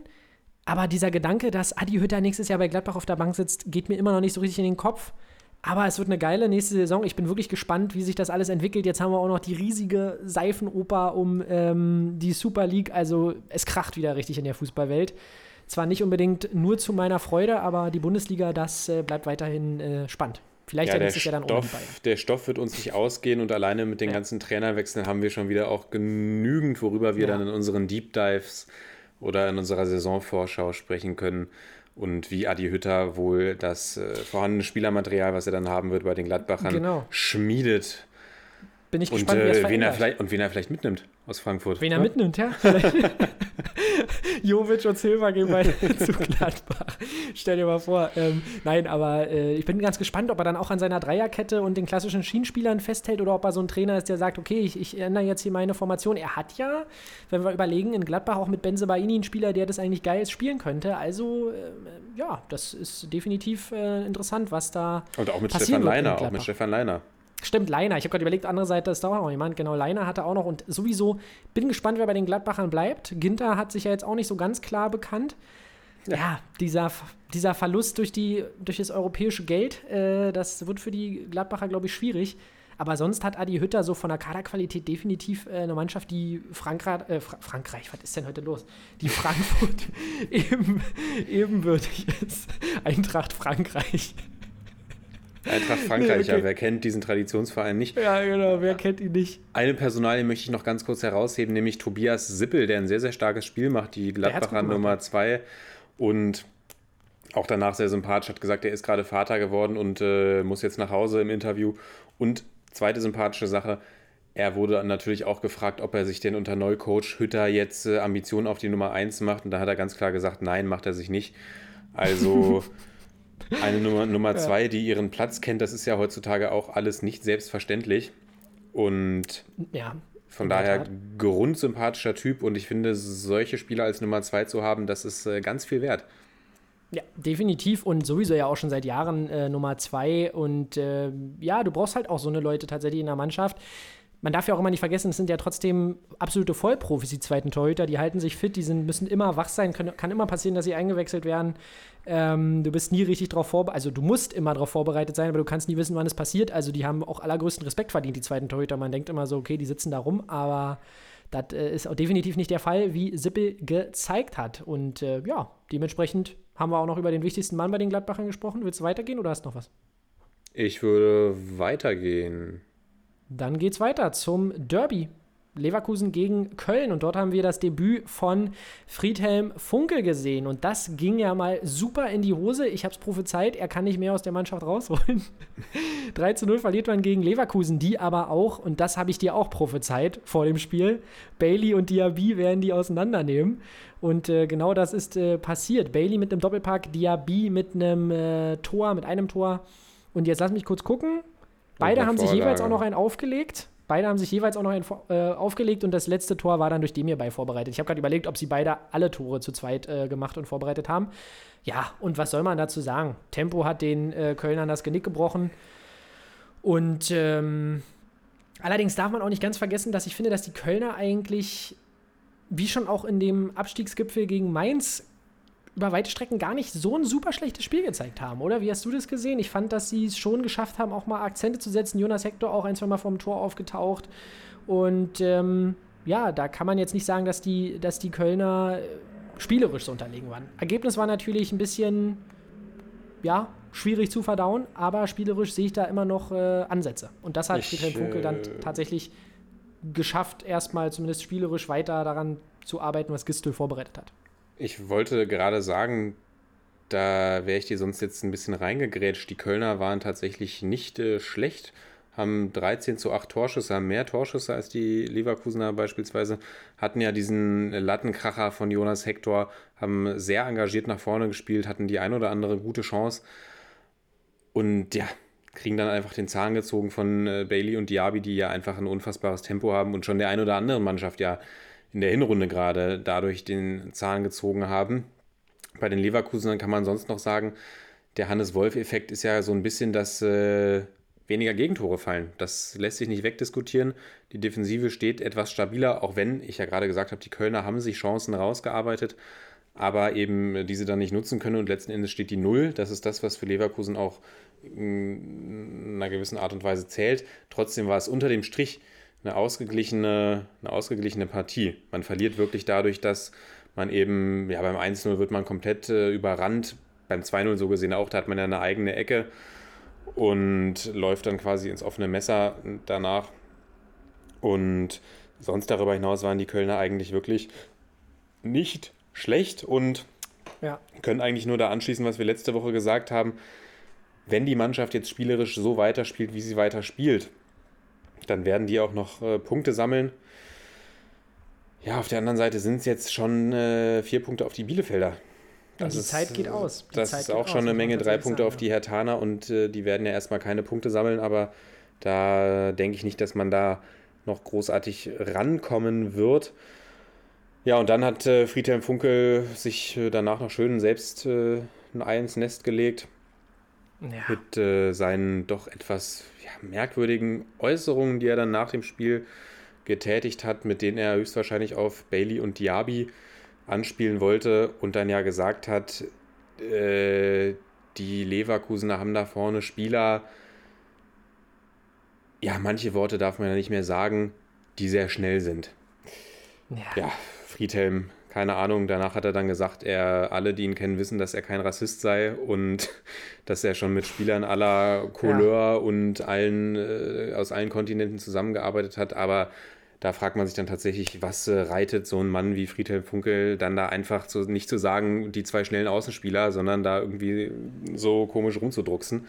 Ja, vor allem das dann auch wieder auf die Herkunft zu beziehen. Also da siehst du halt einfach, klar wird der, ist er ja an sich äh, kein Rassist vielleicht, aber es heißt ja, man kann ja trotzdem rassistisch, rassistisch sein und das ist das, was halt Ja, irgendwie die meisten Menschen noch, genau, was die meisten Leute noch nicht verstanden haben, dass das leider in sehr, sehr vielen von uns äh, drin ist.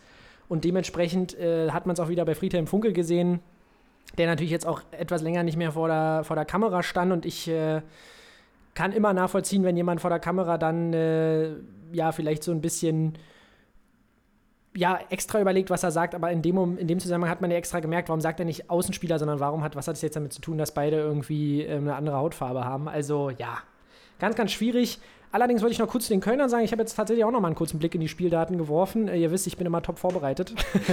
Und du hast tatsächlich vollkommen recht. Also auch wenn wir auf die Pässe schauen, ähm, überraschend für mich jetzt in dem Zusammenhang, weil ich die Leverkusen ja jetzt in den ersten Spielen unter Wolf so ein bisschen im Kopf hatte, dass sie auch ein bisschen mehr auf Ballbesitz gespielt haben. Und das haben die Kölner geschafft, ähm, tatsächlich so ein bisschen den Leverkusen dann wegzunehmen. Aber dann sieht man eben diese, diese Stärke ähm, der Außenbahnspieler bei den Leverkusenern, die einfach so ein Tempo mitbringen. Und Sven Bender, der wirklich als ein absoluter Anker wieder agiert bei den Leverkusenern, der so ein bisschen äh, Teil dessen ist, dass die Defensive wieder stabiler ist bei den Leverkusenern. So, Mörtel, Money. Legende. genau, definitiv. Und schade, dass wir die beiden äh, nach der Saison verlieren, Manni und Absolut. äh, Lars. Absolute Legenden. Ja. Und dann zum, äh, zum Team mit den schönsten Trikots am Wochenende. Ab geht's zu Werder Bremen, genau. Werder Bremen äh, verliert 1 zu 4 gegen Borussia Dortmund in Dortmund. Ähm, ja, geht in Führung durch Milo Draschica, ähm, weil die Dortmunder irgendwie ja, sich viel zu leicht haben dann hinten ähm, ausspielen lassen. Waren eigentlich schon ballüberlegen, auch in der ersten Halbzeit. Allerdings in der ersten Halbzeit sogar noch mehr als in der zweiten Halbzeit, sehe ich hier gerade. Allerdings haben sie da, ja, zumindest zu Beginn der ersten Halbzeit, sich es nicht geschafft, Chancen herauszuarbeiten, bis Milo Draschica dann in der 14. Minute das Führungstor schießt und dann gibt es äh, ja, neun Minuten, die mich fast wieder ähm, zur Weißglut getrieben haben, wenn ich auch Kickbase geschaut habe. Liebe Grüße an die alte Dame. Und auch das habe ich dir prophezeit. Reiner trifft, Haaland Doppelpack, äh, auch durch einen Elfmeter rausgeholt von Reus. Und ähm, ja, du hast so ein bisschen auch angesäuert gesagt, Haaland muss die Dinger nur reinschieben. Also würdest du Das- sagen, dieses Mal nicht unbedingt Haalands Verdienst oder wie kann ich das interpretieren? Naja, letzten Endes macht er die Dinger ja. Und wenn man zwei Tore macht, kann man ja auch irgendwo sagen, Haalands Verdienst, grundsätzlich der Verdienst der ganzen Mannschaft, die sich ja nach dem 1-0 nicht äh, aufgegeben hat. Aber wenn ich jetzt auf die beiden Tore gucke, dann sage ich mal, ein Elfmeter kann, kann ein Stürmer der Klasse Haaland schon mal machen. Und das, äh, das 3 zu 1, das hätte ich tatsächlich auch reingemacht. Äh, Rainer flankt ja in die Mitte. Gefühlt fünf Bremer halten noch ihren Fuß rein und Haaland schießt dann aus zwei Metern ins leere Tor ein. Aber hey, da muss ein Stürmer nun mal auch stehen. Und, ähm, Ja, und man muss auch erstmal die Cojones haben, sich da mit 20 hinzustellen, den Elfmeter zu nehmen und reinzudreschen. Ne? Ist, war natürlich jetzt auch eine kleine, eine kleine provokante Frage. Also, äh, man kann schon bei von Haaland halten, was man will, aber er ist äh, für sein Alter schon recht weit. So wie du, Lennart. Ja, ähm. Ich weiß jetzt gar nicht, was ich dazu, ich da, wie ich daran anschließen soll. Ja, 4-1 durch Mats Hummels, so können wir doch äh, das sagen. 4-1 durch Mats Hummels kurz vor Schluss. Äh, die Bremer hinten reingedrückt von den äh, Dortmundern und dann macht Hummels noch den, ja, den, den Schlusspunkt sozusagen. Nachdem es auch noch einen Abseitstreffer von Haaland gab. Aber man muss sagen, Bremen ja aus ihren Möglichkeiten am Anfang das Beste gemacht, aber dann halt von der Qualität der Dortmunder besiegt. Wer mir wieder mal überhaupt nicht gefallen hat, war Julian Brandt. Also ich finde den Spieler absolut sympathisch. Hat sich jetzt auch nicht wirklich was zu Schulden kommen lassen, aber es ist wirklich, wirklich tragisch, finde ich, so ein Talent da so vor sich hin dümpeln zu sehen bei Dortmund. Also ich würde dem Jungen wirklich noch mal raten. Ich, entweder würde ich ihm für, für ihn hoffen, dass ein Durchbruch bei Dortmund noch kommt oder dass Vereinswechsel folgt, weil ich will den einfach wieder ein bisschen wiederbelebt sehen. Aber vielleicht schafft das ja Marco Rose. Äh, ist man mit, ja gut, ist man mit fast 25 noch ein Talent? Ähm, ja, das ist eine gute Frage. Im heutigen Fußball würde ich fast sagen, da ist man da eigentlich schon auf dem Höhepunkt Da, seiner unter, Karriere. da unterschreibt man den letzten Vertrag. Genau, da unterschreibt man den letzten Vertrag. Und ähm, ja, Talent in dem Sinne, dass wir, da wirst du mir ja auch nicht unbedingt widersprechen, dass wir bei Julian Brandt auch immer davon geredet haben, dass der eigentlich ein Abo-Nationalspieler sein müsste, dass der äh, ein Team führen kann. Und der hat ja er, bei Leverkusen. Hat, er, er hat Talent, ist aber kein Talent mehr. Ja, das ist vielleicht eine gute Zusammenfassung des Ganzen. Aber das finde ich immer sehr, sehr schade. Zum Beispiel bei einem Moda Hut sieht man jetzt auch in den letzten Wochen wieder eine positive Entwicklung. Ähm, also, aber jetzt auch keine überragende Entwicklung, aber definitiv hat er sich da wieder so ein bisschen festgespielt nach der Witzelverletzung. Und ähm, ja, Jürgen Brandt schafft es sich da einfach nicht langfristig festzuspielen in der ersten Elf und das, äh, ja. Eine tolle Und er hat ja die Entwicklung Chance-. Er hat die Chance ja bekommen und sie nicht genutzt. Punkt.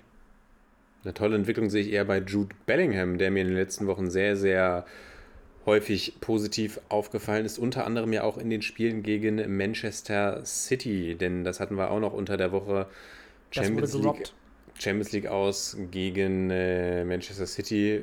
In Zukunft vielleicht nicht mehr, wenn sie dann in der Super League spielen. Aber ja, man verliert 2 zu 1 gegen Manchester, scheidet aus der Champions League aus und du sagst gerobbt, Sepp. Was kann man sich darunter vorstellen? Naja, Bellingham macht ja da auch das 1 zu 0 äh, in diesem Spiel. Äh, sehr sehenswert. Und dann, ja, gut, ich sag mal tatsächlich, muss ich sagen, dass das, dann, dann köpft sich halt Emre Can das Ding da selber an den Arm. Das sieht natürlich sehr unglücklich aus und da mache ich dem, dem Schiri auch eher weniger einen Vorwurf als bei dem Ding im Hinspiel, wo man abpfeift, obwohl man das Tor eigentlich schon hätte geben können ganz, ganz bitter gelaufen für die Dortmunder, weil ich hätte wirklich nicht, da haben sie mich auch echt nochmal überrascht, weil ich nicht damit gerechnet hätte, dass sie das so offen halten gegen City und dann bekommen sie eben den Ausgleich, dann noch das 2 zu 1 äh, recht kurz danach und dann war das Ding natürlich gelaufen gegen Manchester City, die ja, da auch wieder mit Pep, also hast du das mitbekommen mit De Bruyne da vorne im Sturm, das war auch wieder eine geile Idee äh, von Pep. Ähm, der da erstmal auf der Mittelstürmerposition oder beziehungsweise als falsche Neun, muss man ja sagen, aufgelaufen ist. Also auch wieder ganz, ganz spannend. Und äh, dann hat, hat man gemerkt, okay, scheiße, wir liegen 1 nur hinten, mal umstellen. Ähm, ja, ich finde, wenn mit, unter, mit ein bisschen mehr Glück können die Dortmunder die äh, Jungs aus, aus City nach Hause schicken. Aber was will man machen, wa? Am Ende gewinnt der Scheich. Genau, am Ende gewinnt der Scheich, am Ende gewinnt das große Geld. Und äh, würde sagen, wir bewegen uns auf das Ende dieser Folge zu, denn Mainz gegen Hertha hat nicht stattgefunden aufgrund eines Covid-Ausbruchs bei Hertha BSC. Wir wünschen an dieser Stelle natürlich gute Besserung an alle Beteiligten. Rune Ja. Jahrstein war ja zwischenzeitlich sogar in der Charité, ja. ist da jetzt entlassen worden. Und wie gesagt, drücken die Daumen, dass da alles gut geht und natürlich, dass die Saison dann auch vernünftig zu Ende gebracht werden kann. Aber natürlich ja. Safety First und ähm, alles Gute für alle Beteiligten.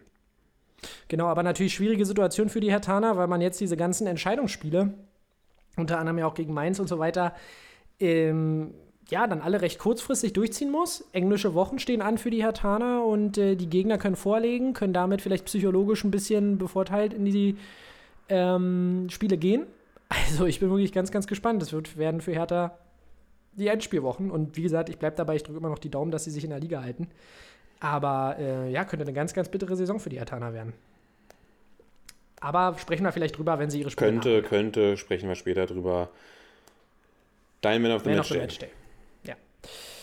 Mein Man of the Match Day und ähm, ja, jetzt weiß ich nicht, ob ich dir da. Nehme ich dir was weg oder nehme ich dir eher nicht was weg? Das wird sich Gibt ja ein zeigen. paar Kandidaten.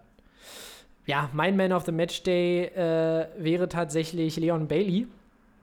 Ähm, ich habe mich jetzt noch kurz umentschieden, ich wollte eigentlich wen anders nehmen. Ich nehme jetzt Leon Bailey.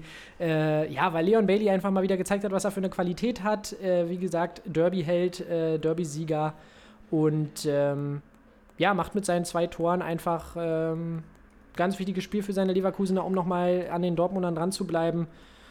Und ja, mehr habe ich da nicht zu, sagen, hat mich einfach überzeugt. Und einen Assist gibt er ja auch noch. Ja, natürlich. Genau, die darf nicht vergessen, haben wir ja vorhin schon gesagt. Na gut, dann nehme ich jetzt äh, vermutlich den, den du mir vielleicht weggenommen hättest. Ich äh, nehme Jamal Musiala. Ja, natürlich. Ja, ich habe natürlich auch Christian Günther auf der Liste stehen, der natürlich auch überragend gespielt hat. Den haben wir allerdings erst Aber Schalke. Äh, vorletzte ja, Woche. Schalke. genau, gegen Schalke muss man eigentlich genau schon noch ein paar Punkte abziehen. Deswegen Jamal Musiala, wichtiges Spiel für die Bayern nach dem Champions League aus gegen eine stabile Wölfe-Truppe, wird äh, ja quasi wie so häufig in dieser Saison äh, gewissermaßen ins kalte Wasser geschmissen. Also so kalt, wie das für einen neuen Nationalspieler das Wasser noch sein kann. Mit seinen Ja, 18 ja. Jahren souverän und bin immer wieder beeindruckt von dem, was er dann letztendlich auf dem Platz liefert und äh, macht dann zwei Tore, eins per Kopf. Da denkt man, da hat er vielleicht eine Schwäche. Und er war ja am Kopfballpendel unter der Woche, so haben wir es gelesen, und nickt das Ding dann schön ein und ist dann für mich der Man of the Match Day und sichert den Bayern ja schon fast durch den Leipziger Patzer, kann man sagen, muss schon viel schief gehen, dass die Bayern jetzt äh, nicht die Meisterschaft einfahren. Deswegen Jamal Musiala, mein Man of the Match Day. Ja, sehr schön. Und äh, Aktion des Spieltags, was hast du da? Ja, da habe ich lang überlegt und ähm, mir ist auch nichts so recht eingefallen und dann nehme ich jetzt einfach was, was ich die Spieltage davor schon irgendwie immer mal erwähnen wollte, weil ich es einfach so lustig fand. Und ich nehme einfach die äh, verschiedenen Basecaps von Hermann Gerland, der da immer mit einer unterschiedlichen Basecap auf der Trainerbank sitzt bei den Bayern und immer mit so schönen Aufspr Aufdrucken wie Triple 2020 oder sowas. und ja, das ist einfach absoluter Boss-Move, sich da mit so einer Triple-Kappe hinzusetzen. Äh, entertaint mich jedes Mal aufs Neue. Deswegen Hermann Gerland, auch einfach absolute Bundesliga-Legende, der Tiger. Ja. Und mein, meine Aktion des Spieltages, die Variation an Basecaps von Hermann Gerland. Ja, meine Aktion ist äh, tatsächlich mal wieder, ich, ich kann es immer wieder sagen, ich will nicht auf Sky rumreiten, aber ich feiere es immer wieder, Lothar Matthäus da sitzen zu sehen, der wirklich also mir auch sympathisch ist, aber einfach diese ganze Sky-Berichterstattung. Wenn ich das zum Beispiel jetzt vergleiche mit dem Gary Neville-Interview, wie emotional das da wird und wie tiefgreifend und wie, äh, ja, wie sich da wirklich Gedanken gemacht werden und bei Sky sitzen die vorm Spiel und plötzlich Hat wieder das, Das Handy einfach so ein- geklingelt, ne? Oder? Nee, nee, das Handy, ja komm, scheiß drauf, aber einfach, dann, dann blenden die da so einen riesigen, so einen riesigen Game of Thrones Drachen ein. Hast du das gesehen, der dann im Studio steht und so vor Lothar Matthäus rumbrüllt? nee. Und es sieht einfach aus wie die übelste PlayStation 3 Anfangsgrafik und sie feiern sich übelst für dieses 3D-Modell von diesem Game of Thrones Drachen und dann versuchen sie noch Lothar Matthäus irgendwas auszufragen über Game of Thrones und es ist einfach so awkward. Ähm, aber ja, hat mir auf, da muss ich auf jeden Fall wieder denken, lol, was ist denn jetzt los? Ähm, weil ich da, ich habe kurz weggeguckt, guck hin, auf einmal ist da so ein riesiger Drache und ich war völlig überfordert von der Situation. Also mein äh, Moment des äh, Spieltags. So viel zum Thema Kommerzialisierung. Du dachtest, Fußballs. Lothar, hol den Feuerlöscher raus. Lothar, hol den Feuerlöscher. Das ist äh, der, ja, ich dachte schon, gleich fliegt noch irgendwie Harry Potter da auf seinem Besen durchs Bild oder sowas. Ach, was weiß ich. Gut. Hab, da habe ich noch mal ein bisschen gelacht zum Abschluss. Heute war ja eigentlich nicht so ein Tag zum Lachen für den europäischen Fußball, aber es hat mir trotzdem sehr viel Freude mit dir gemacht. Und ich habe Bock auf mehr. Wir hören uns ja dann schon wieder jetzt die Tage. Übermorgen. As always, as always. Und genau, wir hören uns übermorgen schon wieder nach dem 30. Spieltag, der jetzt äh, in der englischen Woche stattfinden wird. Interessante Begegnungen. Wir werden, äh, ja, Mittwochabend, denke ich mal, bei vielen Dingen noch mal ein bisschen schlauer sein. Ja. Und ich freue mich drauf, auf Bleiben die dran. kleine Nachtschicht, die wir da wieder einlegen werden. Ja, auf jeden Fall für euch doch immer. Und ähm, Wir bleiben wach, bis die Wolken Bis die wieder Wolken lila wieder sind. lila sind. ja, genau. Und äh, vor allem bald ist Urlaub. Da freue ich mich am meisten drauf. Also, bis dann. Nur noch fünfmal Podcast, Broadcast und. Äh, nein, Spaß. Weil du hast ja eh gesagt, in zehn Wochen machen wir das nicht mehr. Da bist du dir sicher. Ganz genau, alles klar. Macht's gut, die Süßen. Bis dann. Ciao, ciao.